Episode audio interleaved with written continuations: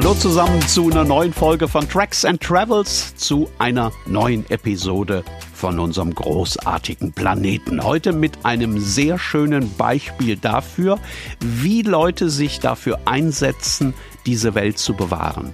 Ihre Lebensräume, ihre Ökosysteme und ihre Tiere und wie man diese Leute dabei unterstützen kann. Es geht nach Afrika, es geht ganz in den Süden des Kontinents auf eine Tierarzt-Safari. Und wenn ihr mitkommt, dann erlebt ihr jetzt gleich in den nächsten Minuten, wie Tierärzte Nashörnern die Hörner absägen und ihnen damit das Leben retten. Das hört sich jetzt erst einmal ein bisschen komisch an, aber ein Nashorn ohne Horn ist für Wilderer komplett uninteressant. Und deswegen läuft ein Nashorn ohne Horn auch keine Gefahr, in einer Nacht- und Nebelaktion erschossen und massakriert zu werden, was Nashörnern mit Horn leider passiert. Ihr habt das möglicherweise mitbekommen, irgendwann in den letzten Monaten oder auch Jahren. Es sind längst nicht mehr nur die Elefanten, die von Wilderern in Afrika getötet werden. Auch bei den Nashörnern wird die Situation immer dramatischer. Wie Tierärzte diesen Wilderern einen Strich durch die Rechnung machen, davon handelt diese Podcast-Folge heute. Jetzt erstmal noch ein dickes Dankeschön fürs Abonnieren und fürs Hören von Tracks and Travels und dass ihr Werbung macht für den Podcast. Ich freue mich immer sehr darüber, wenn ich mitbekomme, dass jemand was bei Facebook geteilt hat oder seinen Freunden und Bekannten den Podcast empfohlen hat oder sonst irgendwie ein bisschen Promotion macht. Und ich freue mich natürlich auch über Zuschriften. Seit kurzem zitiere ich ja hier immer die netteste und die kommt dieses Mal von Anna aus München, die eine E-Mail geschrieben hat. Da schreibt sie unter anderem drin, ich habe mir eine lange Liste mit Reisezielen gemacht, an denen ich eigentlich ja schon war weil ich ja Tracks and Travels gehört habe. Jetzt will ich mir die aber auch ansehen, nachdem ich gehört habe, wie schön es dort ist. Vielleicht kommen die Savannen im südlichen Afrika mit ihren Nashörnern ja dann auch auf diese Liste. Da geht es nämlich jetzt hin. Tracks and Travels. Episoden von einem großartigen Planeten. Unterwegs heute in Südafrika, um Nashörner zu enthornen. Und zwar machen wir das an der Ostküste Südafrikas direkt an der Grenze zu Mosambik.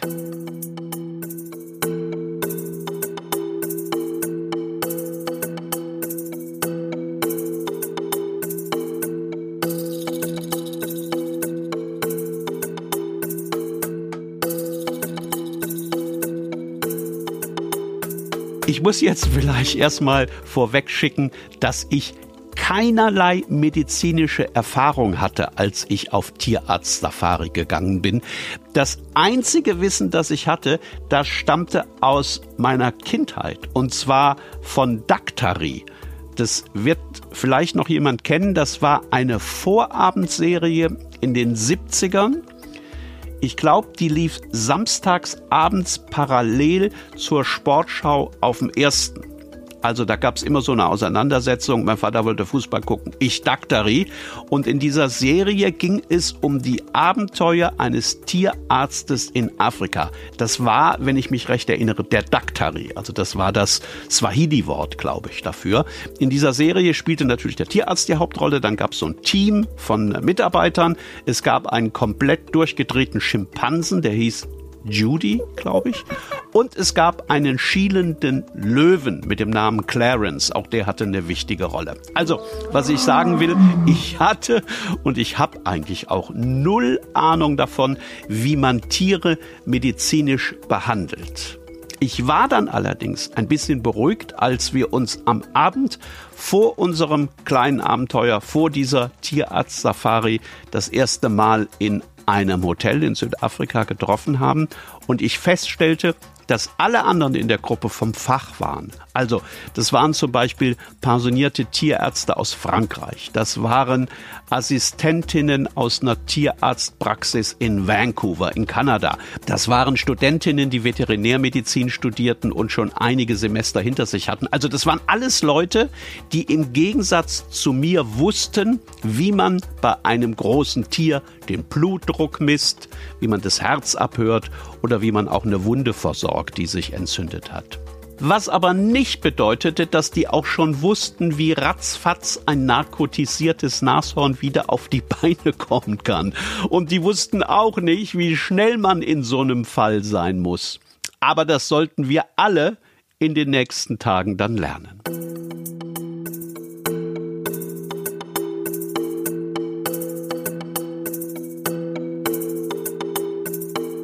Angeführt wurde unsere kleine Truppe von Peter Brothers, Dr. Peter Brothers, einem Tierarzt aus der Nähe von Port Elizabeth. Der hat da so eine normale Praxis, in der er Hunde versorgt und Katzen und andere Tiere, an die man denkt, wenn man an Tierarzt denkt. Er hat sich aber im Laufe der Zeit auch auf größere Patienten spezialisiert. Der ist mehrere Monate im Jahr unterwegs und kümmert sich um Nashörner in den Private Game Reserves. Und in so einem Private Game Reserve sollten wir die kommenden Tage unterwegs sein. Wer das nicht kennt, das sind Schutzgebiete in Privatbesitz, also deswegen auch Private. Davon gibt es etliche tausend in Südafrika. Ähm, manche sind ja, wie, klein wie ein Kurpark, andere groß wie ein Bundesland. Also das kann ganz unterschiedlich sein. Gemeinsam ist denen einfach nur, dass die privat organisiert sind und natürlich einen Zaun drumherum haben. Viele ihrer Besitzer können sich keine aufwendigen Sicherheitseinrichtungen leisten und deswegen werden gerade solche Parks immer öfter das Ziel von Wilderern. Die rücken dann im Schutz der Nacht an, schneiden ein Loch in den Zaun, fahren da durch mit ihrem Jeep und gehen anschließend mit Gewehren und Äxten auf Jagd. Und wenn es dann Tag wird, sind die Nashörner tot und ihre Hörner auf dem Weg nach Asien. Ihr wisst wahrscheinlich, das ist ein Riesenmarkt. Nashornhorn auf dem asiatischen Markt wird so teuer gehandelt wie teure Drogen. Reiche Kunden in, in China zum Beispiel oder in Vietnam zahlen bis zu 80.000 US-Dollar für jedes Kilo. Die pulverisieren das dann und äh, nehmen das zu sich, weil sie glauben, es behebe Potenzstörungen und es helfe gegen Krebs was es natürlich alles nicht tut. Nashornhorn besteht aus Keratin und Keratin ist exakt der gleiche Stoff wie unsere Fingernägel. Also man könnte genauso gut Nägel kauen, würde man sich die 80.000 Dollar pro Kilo sparen und es würden wahrscheinlich viele Nashörner mehr noch in Afrika herumlaufen.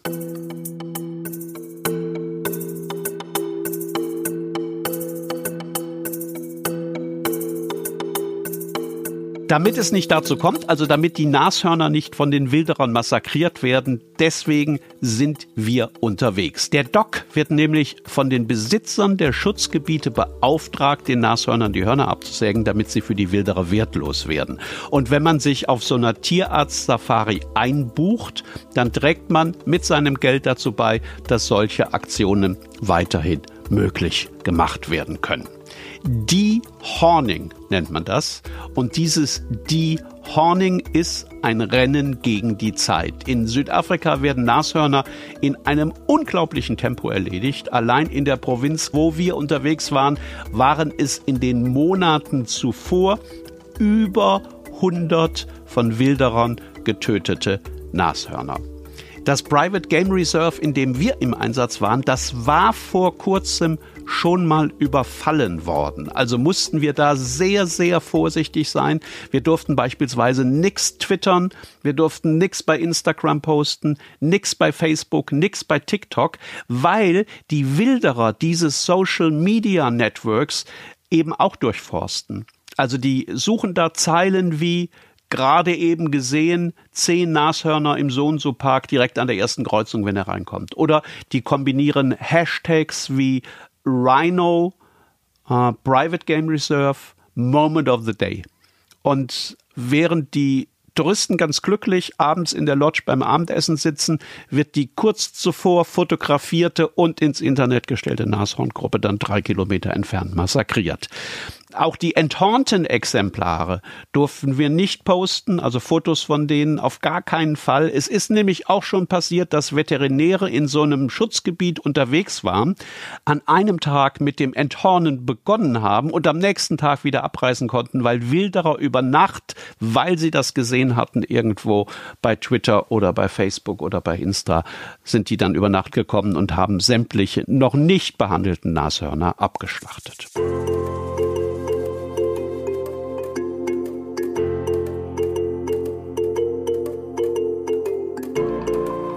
So, jetzt geht's euch wahrscheinlich gerade wie uns vor Ort. Ihr wartet darauf, dass es endlich losgeht, oder? Das haben wir natürlich auch, aber wir haben tatsächlich erstmal zwei Tage Theorie gemacht. Also wir sind rumgefahren im Land Rover. Wir haben uns ganz viel erklären lassen.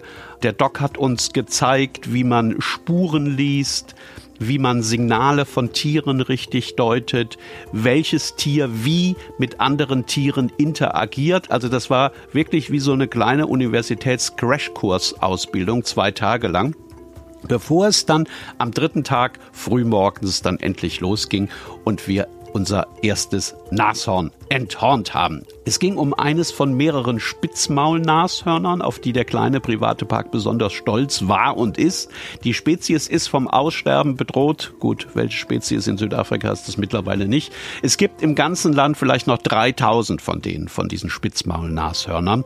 Während Breitmaulnashörner offenes Gelände bevorzugen und meistens schon von weitem zu sehen sind, treiben sich Spitzmaulnashörner lieber im dichten Busch und Dickicht herum. Das macht die Sache natürlich ein bisschen kompliziert. Das Tier muss nämlich erst einmal in offenes Gelände gescheucht werden, damit wir in unseren Geländewagen dann auch nah genug herankommen konnten. Das macht man mit dem Hubschrauber. Also der Doc hatte einen gemietet, so einen ganz kleinen Winz-Helikopter mit einem Piloten. Er ist eingestiegen, hat sich von uns verabschiedet und ist raus auf die Savanne geflogen, hatte Funkkontakt mit uns. Und als er dann eines dieser Spitzmaul-Nashörner entdeckt hatte, hat er es mit dem Helikopter so ganz allmählich in unsere Richtung getrieben. Das funktioniert natürlich, indem der mit dem Helikopter relativ tief runtergeht hinter das Nashorn.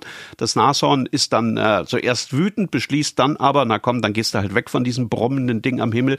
Und dann kam es quasi auf uns zu. Und als es noch ein paar hundert Meter entfernt war, hat der Doc ihm aus dem Helikopter heraus mit einem Gewehr einen kleinen Narkosepfeil in die Flanke geschossen, worauf das Nashorn noch ein bisschen weitergelaufen ist und dann aber irgendwann sich zum Schlafen abgelegt hat.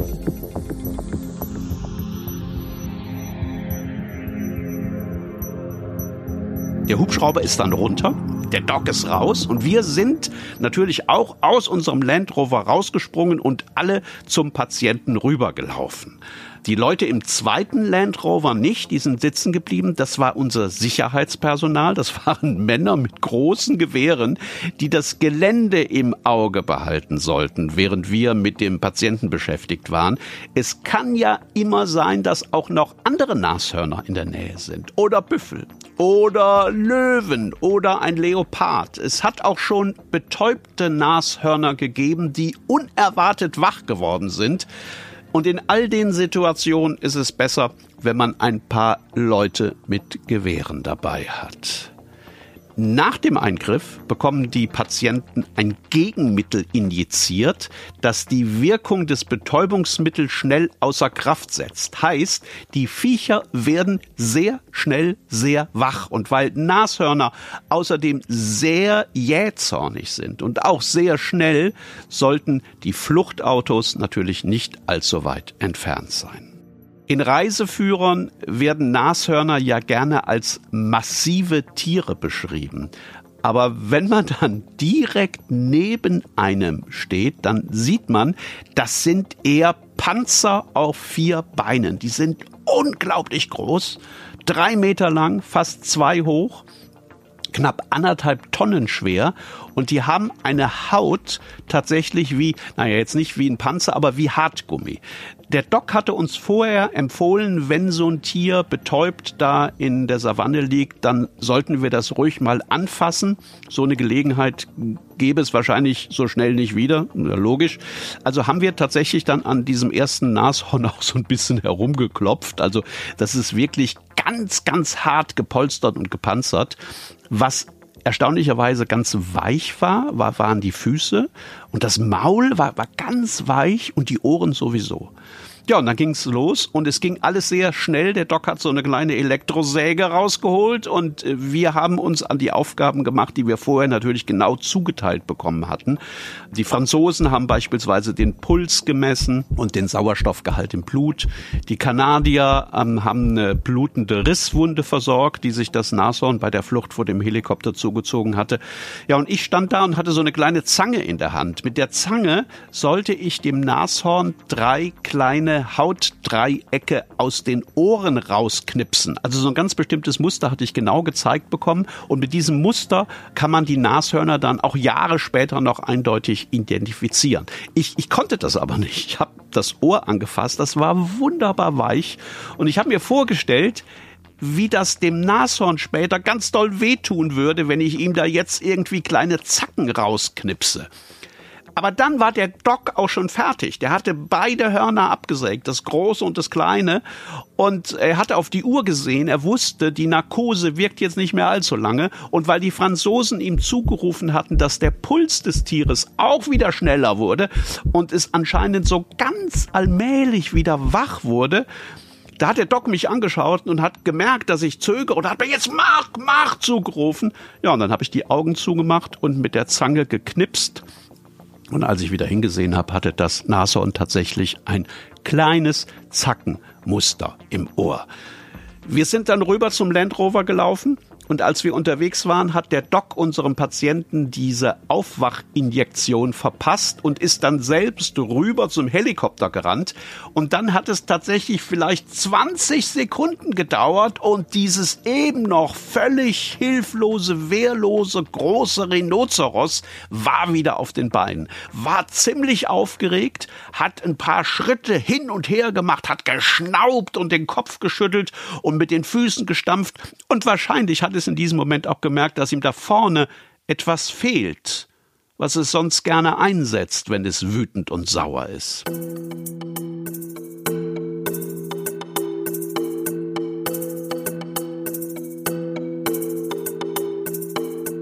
Während Elefanten, das muss ich jetzt vielleicht gerade noch anschieben, also während Elefanten auf ihre Stoßzähne angewiesen sind, weil sie die zum Beispiel benötigen, wenn sie, naja, Baumstämme aus dem Weg drücken wollen, brauchen Nashörner ihre Hörner eigentlich nicht. Außer die kappeln sich mit Konkurrenten. Deswegen muss man sämtlichen Bullen in einem Revier das Horn absägen, sobald man einen ersten operiert hat. Und deswegen hatten wir in dem Park auch noch ein bisschen was zu tun.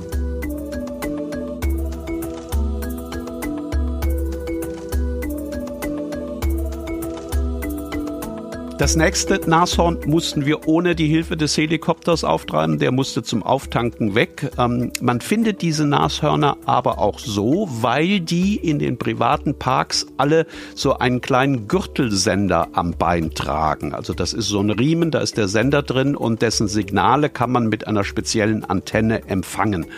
Jedes Tier funkt dabei auf einer eigenen Frequenz die gibt man in dieses äh, Antennengerät ein und wenn sich das Nashorn in einem Radius von 10 oder 12 Kilometern aufhält, dann hört man so ein leises Blink aus seiner Richtung. Und je lauter dieses Blink ist, desto näher ist das Tier.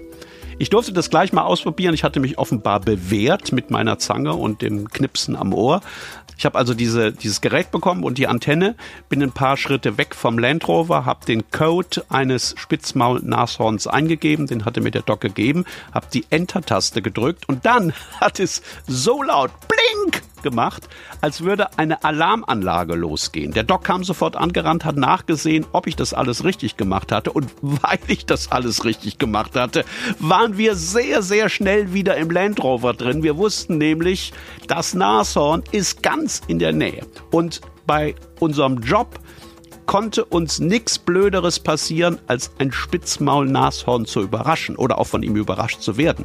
Es gibt ja in dieser Gegend überhaupt kein Säugetier, dem der Mensch einfach davonlaufen kann. Es gibt aber keines, das cholerischer wäre als das Spitzmaul-Nashorn. Die sind dafür bekannt, augenblicklich, wirklich augenblicklich anzugreifen und erst anschließend zu überlegen, ob das da wirklich notwendig war gerade. Deswegen hat der Doc dann nach dem Blink äh, aus meinem kleinen Gerät dann auch beschlossen, auf den Hubschrauber zu warten und die Suche später aus der Luft fortzusetzen.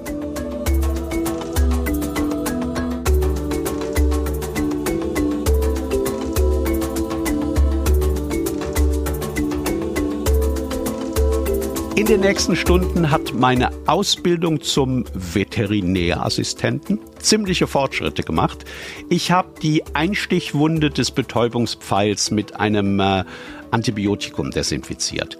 Ich habe die Atemzüge eines narkotisierten Tieres überwacht. Vier pro Minute sind normal, ab fünf muss ich Alarm geben, ab drei auch, dann stimmt irgendwas mit dem Kreislauf nicht. Ich habe Peilsenderbänder gewechselt und ich habe dabei geholfen, einen Nashornkopf so zu halten, dass man das Horn absägen konnte. Ich habe getätschelt und getupft und äh, desinfiziert und gemessen und einmal habe ich mich sogar dabei ertappt, wie ich einem Patienten etwas erzählt habe, damit er schön weiterschläft und in dem Trubel um ihn herum nicht unterbewusst Angst bekommt. Und spätestens abends wusste ich dann auch, dass mein Kindheitsberufswunsch Daktari so unpassend wahrscheinlich gar nicht gewesen ist. Nach Feierabend sind wir dann an eine Stelle gefahren, von der aus man das Umland gut im Blick hatte. Und da haben wir dann einen Sundowner getrunken. Das ist so ein Ritual, das haben wir jeden Abend gemacht. Immer dann, wenn wir fertig waren, an einer schönen Stelle einfach den Tag abgeschlossen mit einem Gin and Tonic. Es wird ja schlagartig dunkel in Südafrika und wir haben uns dann, äh, sobald es dunkel war, dann auch auf den Weg gemacht zu unserer Unterkunft. Und bevor wir die an diesem ersten Abend erreicht haben, hat uns ein riesiger Klotz den Weg versperrt. Direkt vor uns stand ein Nashorn im Scheinwerferlicht auf der Sandpiste. Man hat es von hinten gesehen und wenn man ein Nashorn von hinten sieht, dann sieht man nur den dicken Hintern. Erst als der Doc dann langsam näher rangefahren ist, hat es uns bemerkt, hat sich umgedreht und in unsere Richtung geschaut und wir haben gesehen, es hatte kein Horn mehr und hoffentlich ein langes Leben vor sich. Tracks and Travels. Episoden von einem großartigen Planeten. Das war die neue Folge von Tracks and Travels. Das war die 32. Episode von einem großartigen Planeten. Mein lieber Mann, ganz schön viele schon, oder? Danke, dass ihr dabei wart. Danke, dass ihr zugehört habt. Und wenn ihr Lust habt, den Doc bei seiner Arbeit zu unterstützen oder vielleicht ja auch mal selbst mitzufahren auf einer Tierarzt-Safari, alle wichtigen Infos dazu stehen in den Show Notes und natürlich auch auf tracksandtravels.com. Da stelle ich wie immer noch ein paar Fotos ein von der Tierarzt-Safari und von den narkotisierten und operierten Nashörnern. Die sind nicht schlimm, die Fotos müsst ihr keine Angst haben. Also da wird einem nicht irgendwie flau im Magen. Macht's gut und bis zum nächsten Mal.